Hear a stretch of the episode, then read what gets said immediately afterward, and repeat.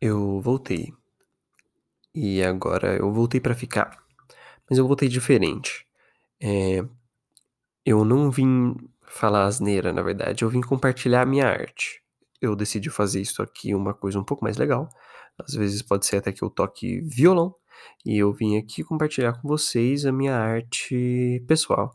Eu escrevo poesia, eu voltei a escrever poesia, e eu decidi postar poesia aqui porque eu queria participar de sarais. Sarais. Eu queria participar de sarais pra poder compartilhar minha poesia, mas estamos em uma pandemia, então eu não posso fazer isso. Então decidi vim vir aqui e ler a minha poesia pra vocês. E é isso, espero que vocês gostem.